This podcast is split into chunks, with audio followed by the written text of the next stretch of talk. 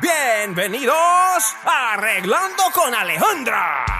Y con ustedes, la gringa más mexicana, la que busca el sí cuando otros dijeron que no, la abogada de los milagros y experta en leyes de inmigración, abogada Alejandra. Amigos, soy la abogada Alejandra y esto es Arreglando con abogada Alejandra y hoy quiero hablar acerca de arreglar con entradas sin permiso o entradas ilegales a los Estados Unidos y si es posible.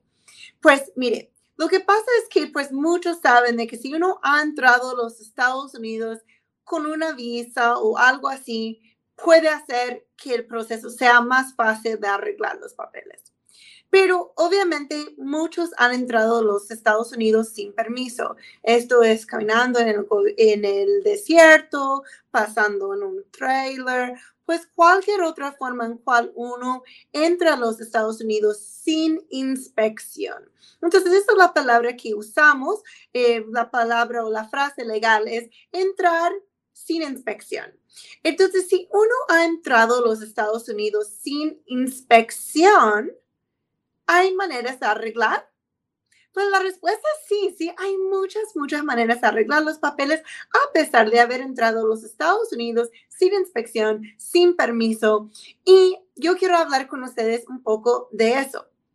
Pero antes de que yo empiece a explicarlo, quiero decirles acerca de cómo es de tener una entrada legal a los Estados Unidos, aun si usted no piensa que fue legal. Entonces, bueno, legal es una palabra que, que puedo decir que es difícil, pero una entrada con inspección, que muchos no saben. Y esto es así. Cuando uno está entrando a los Estados Unidos y pasa por un punto de inspección. Eso quiere decir que pasa por un oficial de inmigración. Eso pasa en muchos casos, especialmente, por ejemplo, uno contrata un coyote de pasarlo un lado a la frontera a la otra. Y lo que pasa es que el coyote dice que tú vas a ser pasajero en el carro y tú vas a pasar con alguien manejando. Entonces, cuando uno es pasajero, en un carro y se presenta por inspección. Eso quiere decir que pasa por un agente de inmigración. En muchos casos, eso es una entrada con inspección y con esa entrada ayuda que uno arregle sus papeles. Entonces, lo voy a repetir otra vez porque yo sé que es muy confuso.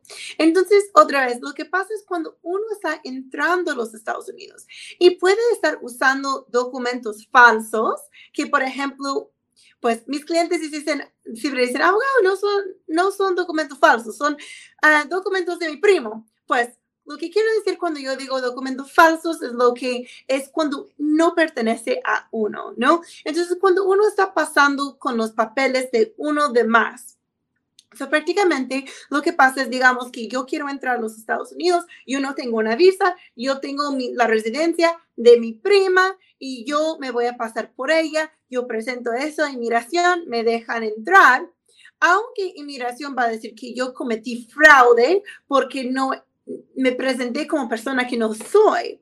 Igual, yo hubiera sido inspectada por el propósito de inmigración y es, tiene como un concepto como si hubiera entrado a los Estados Unidos legalmente. Entonces es muy importante cuando uno está hablando con su abogada de inmigración, de que cuando ellos dicen cómo entró a los Estados Unidos, de que si usted se presentó con un oficial de inmigración, aunque no no estaba usando papeles de uno. De que eso es algo muy, muy, muy importante para los abogados saber. Entonces, so en mi, por ejemplo, en mi bufete, si usted hace una consulta con nosotros, siempre vamos a preguntarle cómo pasó, pasó en un carro, caminando en el desierto, presentó, habló con un oficial de inmigración, presentó un documento, porque eso puede ser toda la diferencia de cómo uno arregla sus papeles. Porque uno piensa que mis clientes dicen, no, abogada, yo entré ilegalmente, pero habían entrado con esos documentos. Entonces, yo digo, pues técnicamente entró con inspección y eso es como si hubiera entrado legalmente. Yo sé que suena raro. Mire, no estoy dando consejos legales, estoy informándoles un poco acerca de esto. ¿Por qué? Porque cuando llama a nuestra oficina o, llama a un abogado, quiere explicarles exactamente todo lo que yo estoy diciendo. De que, oh, pues mire, resulta que yo digo que yo entré sin permiso porque no tenía papeles míos, pero usé papeles de alguien más. O yo estaba en un carro, un coyote estaba manejando y presentaron los papeles para mí. So, esto es muy importante porque haber entrado así puede ayudar en buscar una solución, una manera de arreglar. ¿Sabías que incluso si eres indocumentado, tienes derecho a una compensación por haber sido lesionado en un accidente de auto? Sí, como lo escuchaste, incluso sin papeles, tienes derecho a cobrar si te lesionaron en un accidente de auto. Como lo sé, me lo contó la abogada Alejandra Lozano. Te invito a compartir tu caso llamando al 855-475-9558. El 855-475-9558. Ella y su equipo lucharán por el dinero que mereces. Llama ya al 855-475-9558 y revisarán tu caso gratis. No dejes pasar esta oportunidad. Llama al 855-475-9558 ahora. Publicidad de abogado. Aplican restricciones. Entonces, no solo es eso, pues hay otras cosas que hay que saber de esto, pues porque no, no, no es como así de fácil, como no hay nada fácil directamente en inmigración, que uno puede decir, así entré y ya. Es difícil de comprobar, y también a veces uno necesita un perdón por fraude, porque inmigración lo va a decir que es fraude.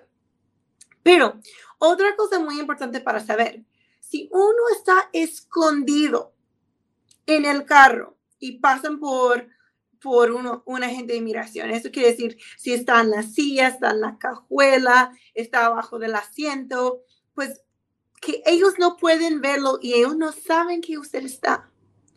Eso no cuenta de haber entrado con inspección. Es igual de haber entrado sin inspección. ¿Ok?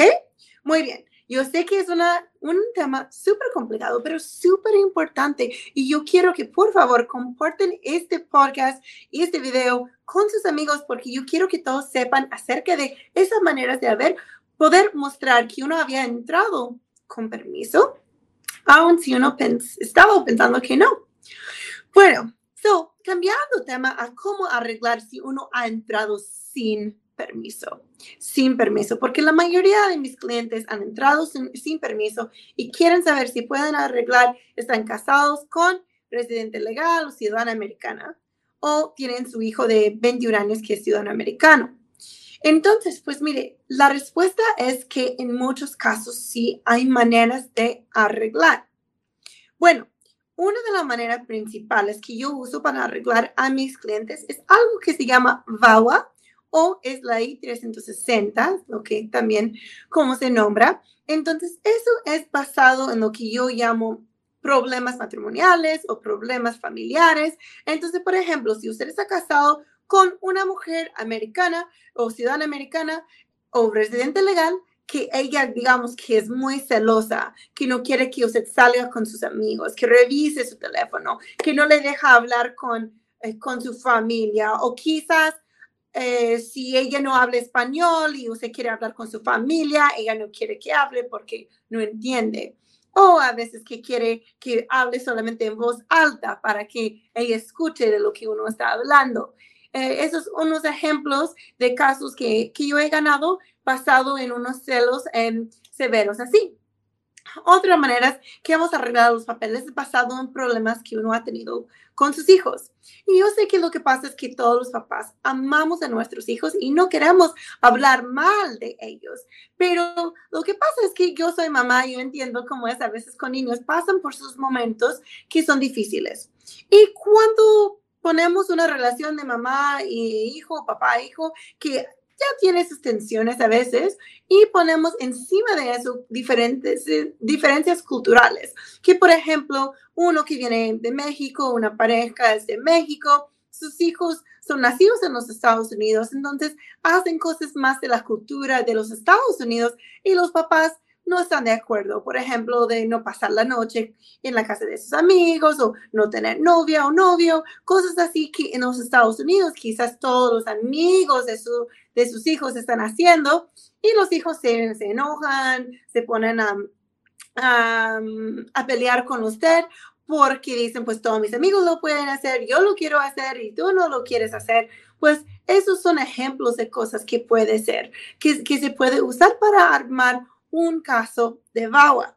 Entonces, lo que yo quiero que sepan es que si haya entrado a los Estados Unidos sin permiso, aun si lo haya hecho, hay maneras de arreglar de todas formas. Si hay maneras, entonces la visa, la, la VAWA es una de las maneras y eso le puede llegar hasta la residencia en ciertos casos. Entonces, hay otra manera, la visa U y la visa T, que podemos hablar y yo he hablado también en otros podcasts. Entonces, espero que pueda escuchar todos los podcasts. Favor de compartirlos, darle un like, una estrella, un comentario. Significa mucho para que podamos seguir pasando esta información a la comunidad.